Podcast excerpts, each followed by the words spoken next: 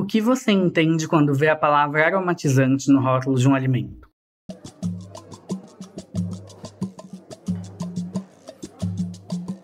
Petiscos. Olá, ouvintes do Prato de Ciência. Meu nome é Rafael Chalala, sou doutorando do Programa de Ciência de Alimentos da Unicamp, sob orientação do professor Juliano Lemos Bicas. Nesse Petiscos, vou falar sobre a produção de aromas por rotas biotecnológicas, principalmente sobre a biotransformação do limoneno em alfa-terpineol, que é o tema do meu trabalho financiado pela FAPESP. Mas calma, não precisa se preocupar com esses nomes difíceis, já vou explicar todos eles para você. Tanto o limoneno quanto o alfa-terpineol são compostos que conferem um sabor característico aos alimentos. O limoneno é a principal molécula de aroma encontrada na casca da laranja. Só de falar dá para sentir o cheiro, né? Já o alfa-terpineol é uma molécula de aroma floral encontrada naturalmente em ervas como orégano, alecrim e na casca do limão. Ela é a segunda molécula de aroma mais importante comercialmente no mundo.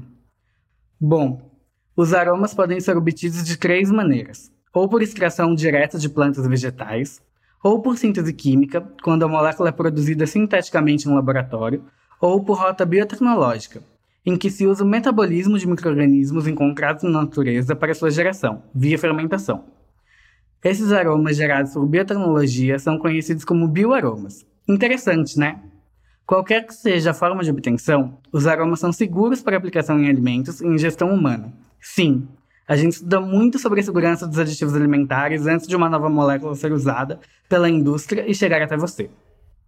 A crescente demanda por produtos ambientalmente amigáveis tem aumentado o interesse da indústria pela obtenção biotecnológica de aromas. Isso acontece porque, nesse processo, precisamos de temperaturas e pressões menores, fazemos menos uso de solventes, não usamos reagentes químicos perigosos ou tóxicos, não geramos resíduos tóxicos. Há uma economia de recursos e energia quando comparado à síntese química, de modo geral. E é justamente aqui que entra o meu trabalho. A minha matéria-prima é o limoneno, abundante no óleo de casca de laranja, que é um resíduo da produção de suco produzido em grande volume no Brasil. Por termos muito limoneno disponível, seu valor agregado é baixo. Assim, por meio do metabolismo de um microorganismo, o Sphingóbium, nós conseguimos converter esta molécula em alfa-terpineol, que tem um valor agregado maior, por ser mais difícil de extrair diretamente de plantas.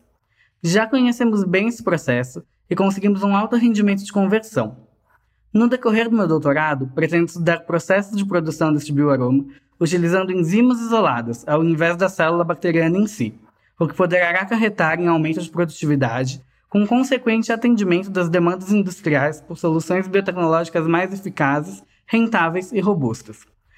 Por enquanto, é isso que tenho para contar para você. Espero que tenha gostado e, assim como eu, se encantado com a biotecnologia de alimentos. Qualquer dúvida, é só escrever nas plataformas digitais. Ah, e não esqueça de compartilhar o prato de ciência com seus amigos e família.